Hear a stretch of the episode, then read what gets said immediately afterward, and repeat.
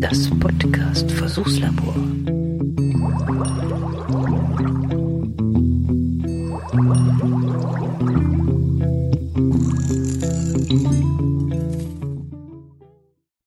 Rauf hat nämlich eine Serie von Märchen geschrieben unter dem Titel Die Karawane.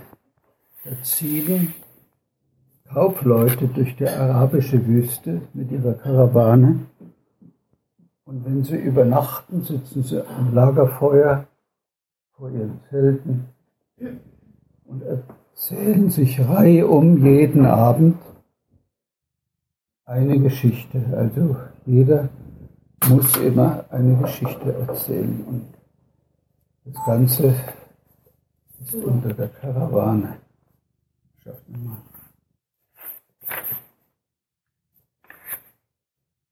Da stehen so berühmte Geschichten wie der Kalif Storch, der kleine Muck, die Geschichte von der Rettung Fatmes und so weiter. Unter anderem auch die Geschichte von dem Gespensterschiff. Da erzählt einer der Kaufleute, mein Vater hatte einen kleinen Laden in Balsora. Er war weder arm noch reich einer von jenen Leuten, die nicht gerne etwas wagen, aus Furcht, das wenige zu verlieren, das sie haben. Er erzog mich schlicht und recht und brachte es bald so weit, dass ich ihm an die Hand gehen konnte. Gerade als ich 18 Jahre alt war, als er die erste größere Spekulation machte, starb er, wahrscheinlich aus Gram tausend Goldstücke dem Meer anvertraut zu haben. Ich musste ihn bald nachher wegen seines Todes glücklich preisen. Und wenige Wochen hernach lief die Nachricht ein, dass das Schiff, dem mein Vater seine Güter mitgegeben hatte, versunken sei. Meine jugendlichen Mut konnte aber dieser Unfall nicht beugen. Ich machte alles vollends zu Geld, was mein Vater hinterlassen hatte, und zog aus, um in der Fremde mein Glück zu probieren, nur von einem alten Diener meines Vaters begleitet, der sich aus alter Anhänglichkeit nicht von mir und meinem Schicksal trennen wollte. Im Hafen von Balsora schifften wir uns mit günstigem Winde ein. Das Schiff auf dem ich mich eingemietet hatte, war nach Indien bestimmt. Wir waren schon 15 Tage auf der gewöhnlichen Straße gefahren, als uns der Kapitän einen Sturm verkündete. Er machte ein bedenkliches Gesicht, denn es schien, er kenne in dieser Gegend das Fahrwasser nicht genug, um einem Sturm mit Ruhe begegnen zu können.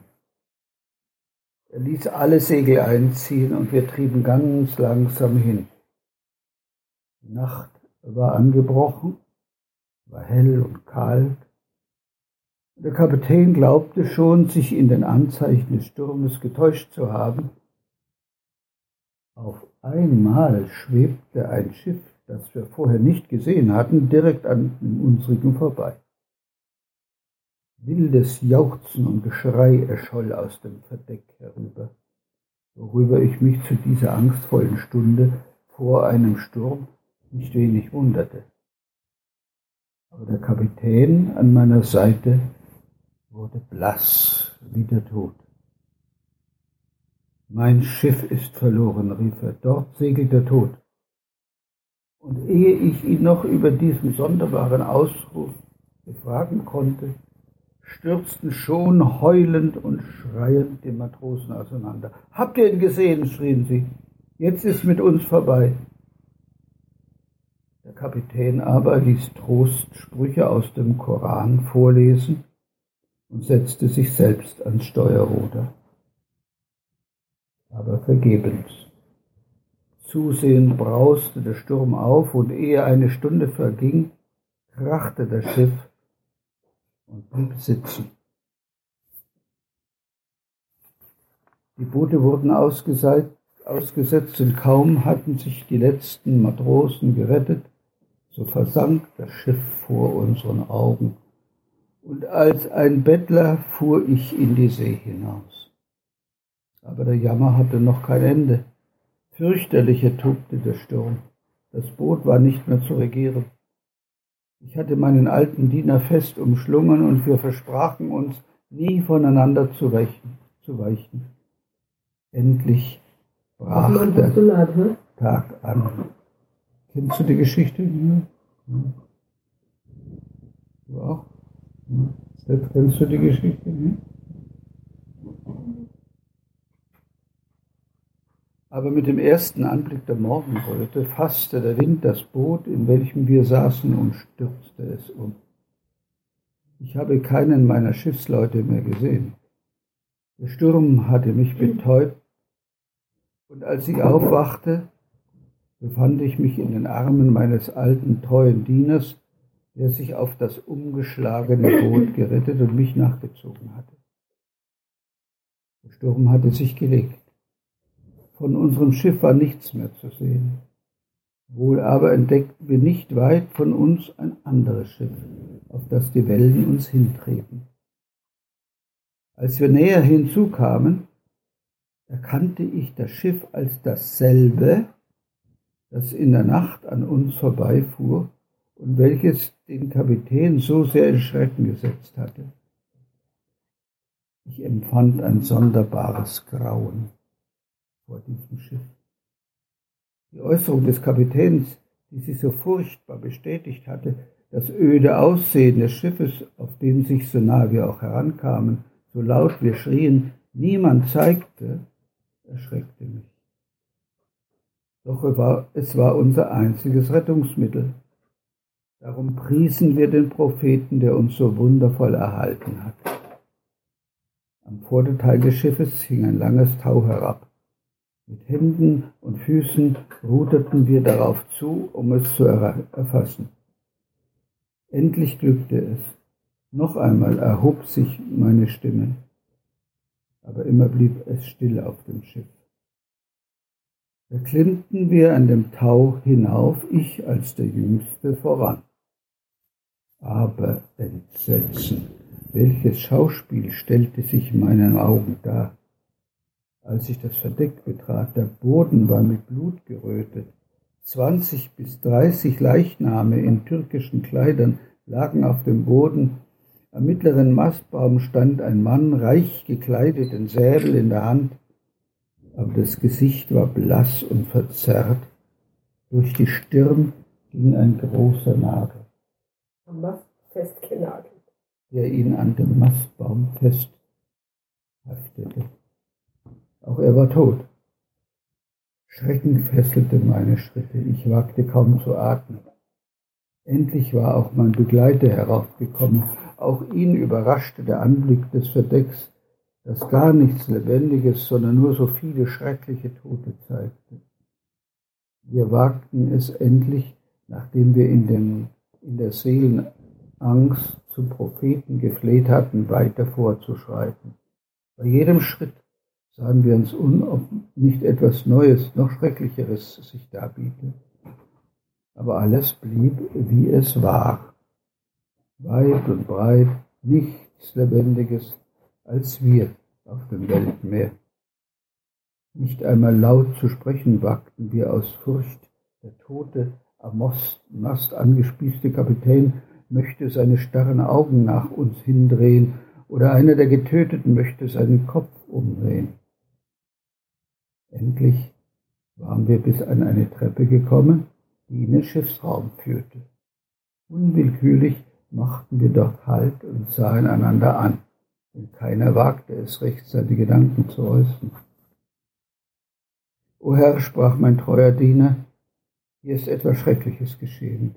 Doch wenn auch das Schiff da unten voll Mörder steckt, so will ich ihnen doch lieber auf Gnade und Ungnade mich ergeben, als längere Zeit unter diesen Toten zuzubringen.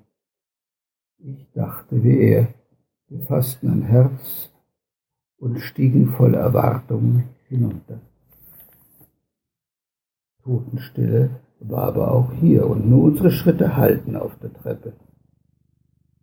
Wir standen an der Türe der Kajüte. Ich legte mein Ohr an die Türe und lauschte. Es war nichts zu hören. Ich machte auf.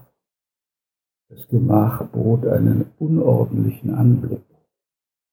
Kleider, Waffen und anderes Geräte lagen untereinander, nichts in Ordnung. Die Mannschaft oder wenigstens der Kapitän mussten vor kurzem gezecht haben. Denn es lag alles noch umher. Wir gingen weiter von Raum zu Raum, von Gemach zu Gemach. Überall fanden wir herrliche Vorräte in Seide, Perlen, Zucker und so weiter. Aber ich war vor Freude über diesen Anblick außer mir, denn da niemand auf dem Schiff war, glaubte ich, alles mir zueignen zu dürfen.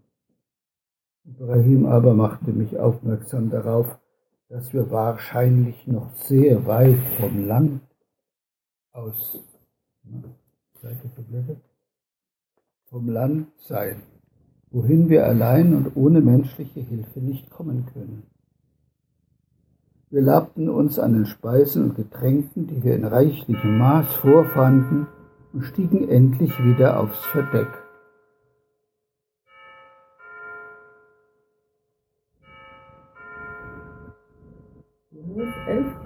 Zwölf.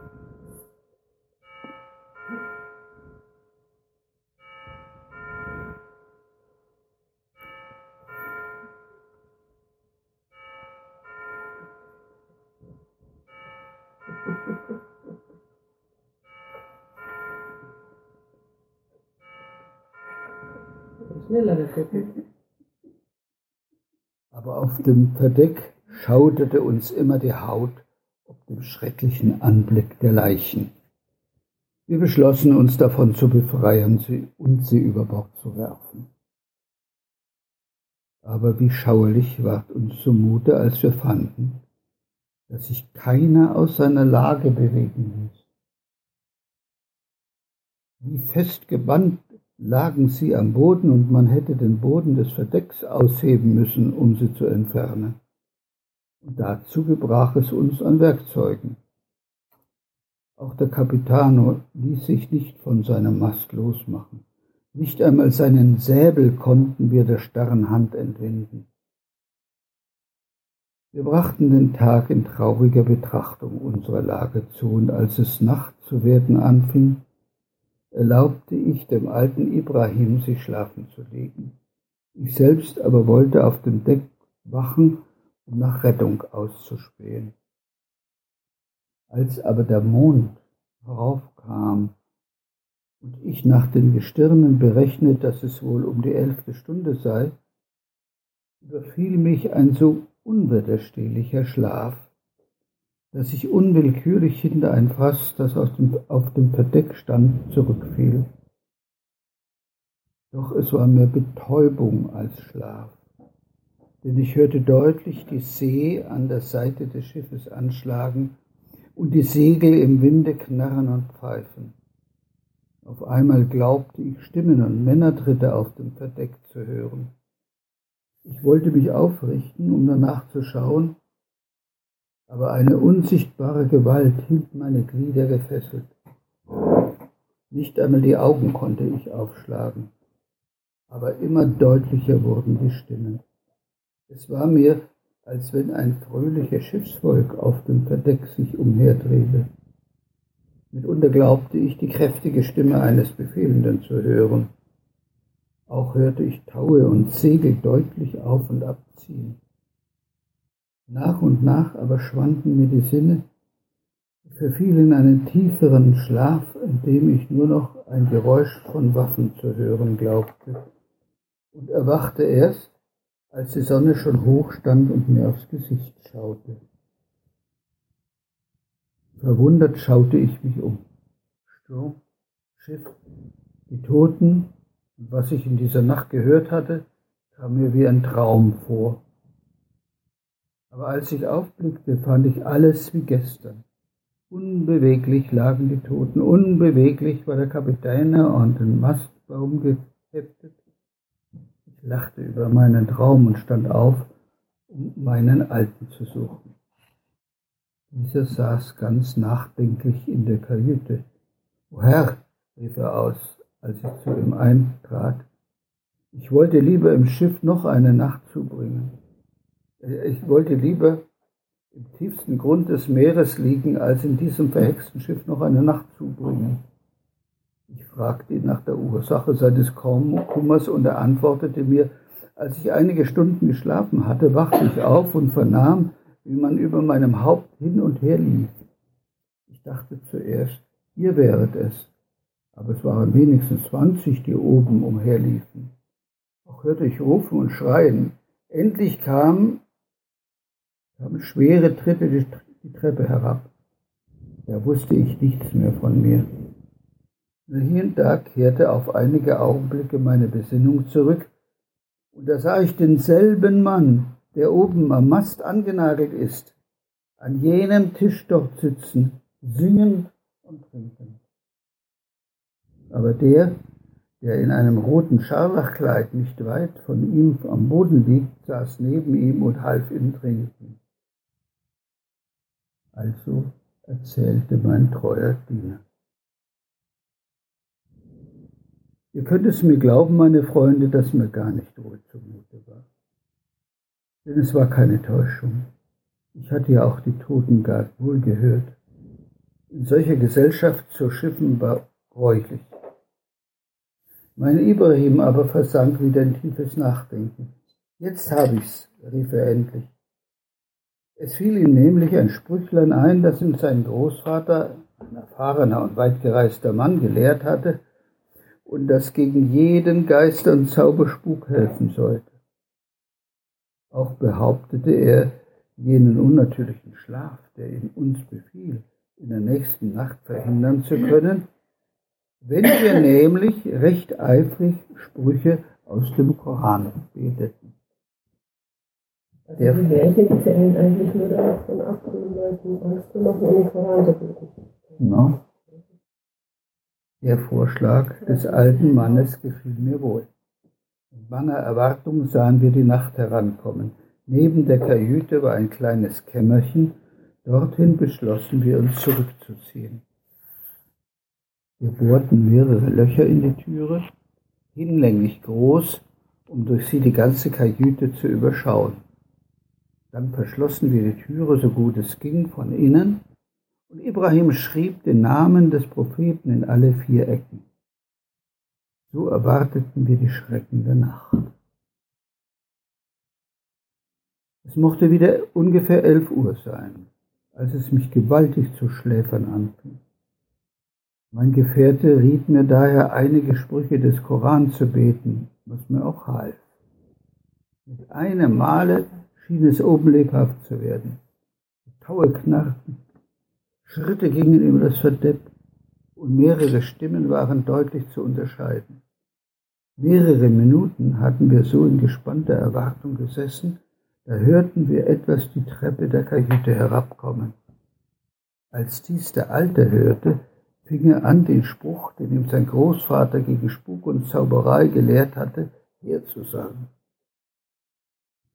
Kommt herab aus der Luft, steigt ihr aus dem tiefen Meer, schlieft ihr in dunkler Gruft, stammt ihr vom Feuer her, Allah ist euer Herr und Meister, ihm sind gehorsam alle Geister. Ich muss gestehen, ich glaubte gar nicht recht an diesen Spruch und mir stiegen die Haare zu Berge, als die Tür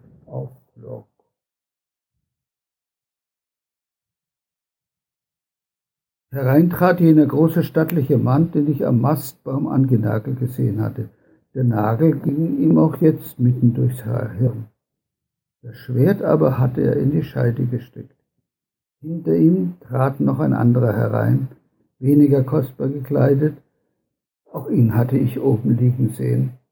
Der Capitano, denn dies war unverkennbar, hatte ein bleiches Gesicht, einen großen schwarzen Bart, wild rollende Augen, mit denen er sich im ganzen Gemach umsah.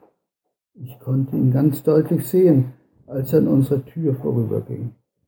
Er aber schien gar nicht auf die Türe zu achten, die uns verbarg. Beide setzten sich an den Tisch, der in der Mitte der Kajüte stand, und sprachen laut und fast schreiend miteinander in einer unbekannten Sprache. Sie wurden immer lauter und eifriger, bis endlich der Capitano mit geballter Faust auf den Tisch hineinschlug, dass die Zimmer, das Zimmer dröhnte. Mit wildem Gelächter sprang der andere auf und winkte dem Capitano, ihm zu folgen.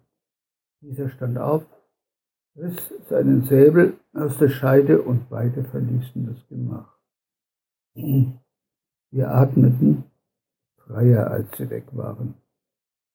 Aber unsere Angst hatte noch lange kein Ende. Immer lauter und lauter war es auf dem Verdeck. Man hörte eilends hin und her laufen und schreien, lachen und heulen. Endlich ging ein wahrhaft höllischer Lärm los, so dass wir glaubten, das Verdeck mit allen Segeln komme zu uns herab. Waffengeklirr und Geschrei. Auf einmal aber tiefe Stille. Als wir es nach vielen Stunden wagten, hinaufzugehen, trafen wir alles wie sonst. Nicht einer lag anders als früher. Alle waren steif wie Holz.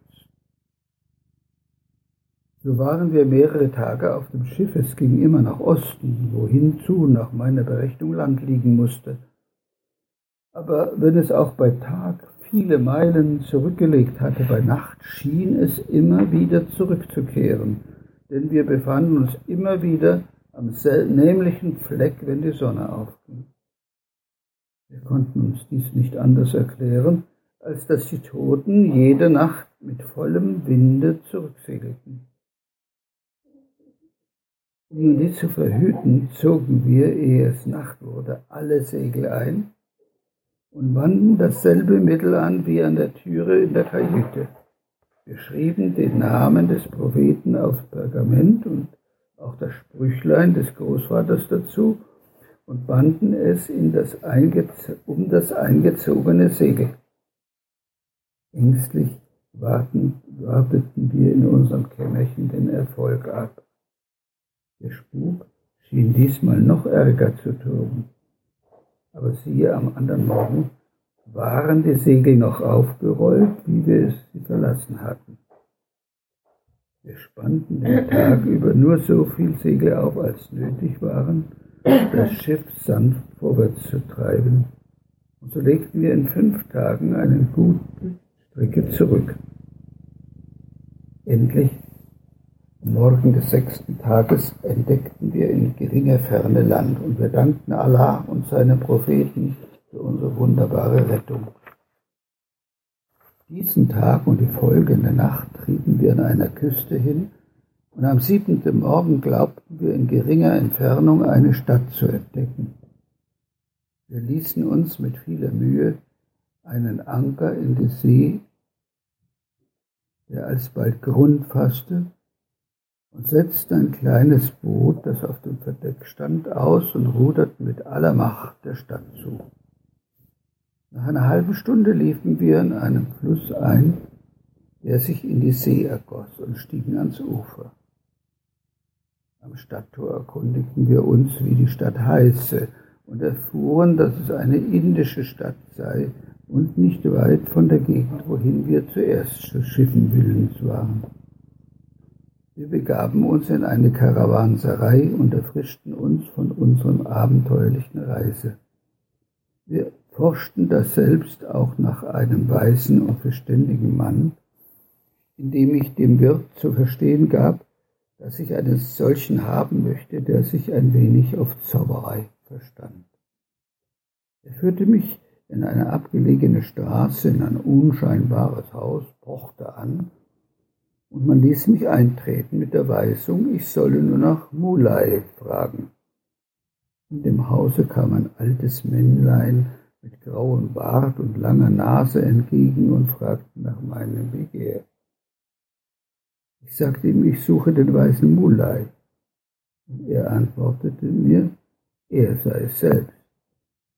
Ich fragte ihn nun um Rat, was wir mit den Toten machen sollten. Und wie ich es angreifen müsse, um sie aus dem Schiff zu bringen. Da antwortete mir, die Leute des Schiffes seien wahrscheinlich wegen irgendeines Frevels auf das Meer verzaubert.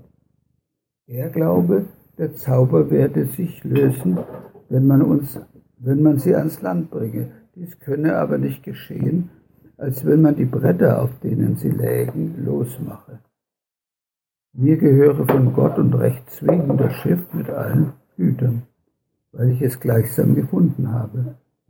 Doch soll ich alles sehr geheim halten und ihm ein kleines Geschenk von meinem Überfluss machen. Er wollte dafür mit seinen Sklaven mir behilflich sein, die Toten wegzuschaffen. Ich versprach, ihn reichlich zu belohnen. Und wir machten uns mit fünf Sklaven, die mit Sägen und Beilen versehen waren, auf den Weg. Unterwegs konnte der Zauberer Mulai unseren glücklichen Einfall, die Segel mit den Sprüchen des Korans zu umbinden, nicht genug loben. Er sagt, es sei dies das einzige Mittel gewesen, uns zu retten. Es war noch ziemlich früh am Tag, als wir beim Schiff ankamen. Wir machten uns alle sogleich ans Werk und in einer Stunde lagen schon vier in dem Nachen. Einige der Sklaven mussten an Land rudern, um sie dort zu verscharren. Sie erzählten, als sie zurückkamen, die Toten haben ihnen die Mühe des Begrabens erspart, indem sie, sobald man sie auf die Erde gelegt hatte, in Staub zerfallen seien. Wir fuhren fort, die Toten abzusägen, und bis Vorabend waren alle ans Land gebracht. Es war endlich keiner mehr an Bord als der, welcher am Mast angenagelt war. Umsonst suchten wir den Nagel aus dem Holz zu ziehen. Keine Gewalt vermochte ihn auch nur ein Haar breit zu verrücken. Ich wusste nicht, was anzufangen sei. Man konnte doch nicht den Mastbaum abhauen und ihn ans Land führen. Doch in dieser Verlegenheit half Mulai. Er ließ schnell einen Sklaven ans Land rudern, um einen Topf mit Erde zu bringen. Als dieser herbeigekommen geholt war, sprach der Zauberer geheimnisvolle Worte und schüttete die Erde auf das Haupt des Toten. Sogleich schlug dieser die Augen auf, holte tief Atem, und die Wunde des Nagels aus seiner Stirn fing an zu bluten. Wir zogen den Nagel jetzt ganz leicht heraus, und der Verwundete fiel einem der Sklaven in die Arme. Wer hat mich hierher geführt, sprach er, nachdem er sich ein wenig erholt zu haben schien. Mulai zeigte auf mich und trat zu ihm. Dank dir, unbekannter Fremdling, du hast mich von langen Qualen errettet. Seit fünfzig Jahren schifft mein Leib durch diese Wogen, und mein Geist war verdammt, jede Nacht in ihn zurückzukehren. Aber jetzt hat mein Haupt die Erde berührt und ich kann versöhnt zu meinen Vätern gehen. Ich bat ihn, uns doch zu sagen, wie er zu diesem schrecklichen Zustand gekommen sei. Und er sprach, vor 50 Jahren war ich ein mächtiger, angesehener Mann und wohnte in Algier. Die Sucht nach Gewinn trieb mich, ein Schiff auszurüsten und Seeraub zu betreiben. Ich hatte dieses Geschäft schon einige Zeit fortgeführt. Da nahm ich einmal auf Zante einen Derwisch an, Boot, äh, an Bord, der umsonst reisen wollte. Ich und meine Gesellen waren rohe Leute und achteten nicht auf die Heiligkeit des Mannes. Vielmehr trieb ich mein Gespött mit ihm. Als er aber einst im heiligen Eifer mir meinen sündigen Lebenswandel verwiesen hatte, übermannte mich nachts in meiner Kajüte, als ich mit meinem Steuermann viel getrunken hatte, der Zorn. Wütend über das, was mir der Derwisch gesagt hatte und was ich mir von keinem Sultan hätte sagen lassen, stürzte ich aufs Deck und stieß ihm einen Dolch in die Brust. Sterbend verwünschte er mich und meine Mannschaft nicht sterben und nicht leben zu können, bis wir unser Haupt auf die Erde legen. Der Derwisch starb, und wir warfen ihn in die See und verlachten seine Drohungen. Aber noch in derselben Nacht erfüllten sich seine Worte. Ein Teil meiner Mannschaft empörte sich gegen mich. Mit fürchterlicher Wut wurde gestritten, bis meine Anhänger unterlegen und ich an den Mast genagelt wurde. Aber auch die Empörer unterlagen ihren Wunden. Und bald war mein Schiff nur ein großes Grab. Auch mir brachen die Augen, mein Atem hielt an und ich meinte zu sterben. Aber es war nur eine Erstarrung, die mich gefesselt hielt. In der nächsten Nacht, zur nämlichen Stunde, da wir den Derwisch in die See geworfen, wachte ich und alle meine Genossen, das Leben war zurückgekehrt. Aber wir konnten nichts tun und sprechen, als was wir in jener Nacht gesprochen und getan hatten. So segeln wir seit 50 Jahren, können nicht leben und nicht sterben. Denn wie können wir das Land erreichen? Mit toller Freude segelten wir allemal mit vollen Segeln in den Sturm, weil wir hofften, endlich an einer Klippe zu zerschellen und das müde Haupt auf den Grund des Meeres zur Ruhe zu legen. Es ist uns nicht gelungen. Jetzt aber werde ich sterben. Noch einmal meinen Dank, unbekannter Retter. Wenn Schätze dich lohnen können, so nimm ein Schiff als Zeichen meiner Dankbarkeit. Der Capitano ließ sein Haupt sinken, als er so gesprochen hatte, und verschied. Und sogleich zerfiel auch er, wie seine Gefährten, im Staub. Wir sammelten diesen in ein Kästchen und begruben ihn am Land. Aus der Stadt nahm ich aber Arbeiter, die mir mein Schiff in guten Zustand setzten. Nachdem ich die Waren, die ich an Bord hatte, gegen andere mit großem Gewinn eingetauscht hatte, mietete ich Matrosen, beschenkte meinen Freund Mulai reichlich und schiffte mich nach meinem Vaterlande ein. Ich machte aber einen Umweg, indem ich an vielen Inseln und Ländern landete und meine Waren zum Markt brachte. Der Prophet segnete mein Unternehmen. Nach dreiviertel Jahren lief ich noch einmal so reich, als mich der sterbende Kapitän gemacht hatte, in Balsora ein. Meine Mitbürger waren erstaunt über meine Reichtümer und mein Glück und glaubten nicht anders, als ich habe das Diamantental des berühmten reisenden Sindbad gefunden. Ich ließ sie bei ihrem Glauben, von nun an aber mussten diejenigen Leute von Balsora, wenn sie kaum 18 Jahre alt waren, in die Welt hinaus, um gleich mir ihr Glück zu machen. Ich aber lebte ruhig und in Frieden und alle fünf Jahre mache ich eine Reise nach Mekka um dem Herrn an heiliger Stätte für seinen Segen zu danken und für den Capitano und seine Leute zu beten, dass er sie in sein Paradies aufnehme.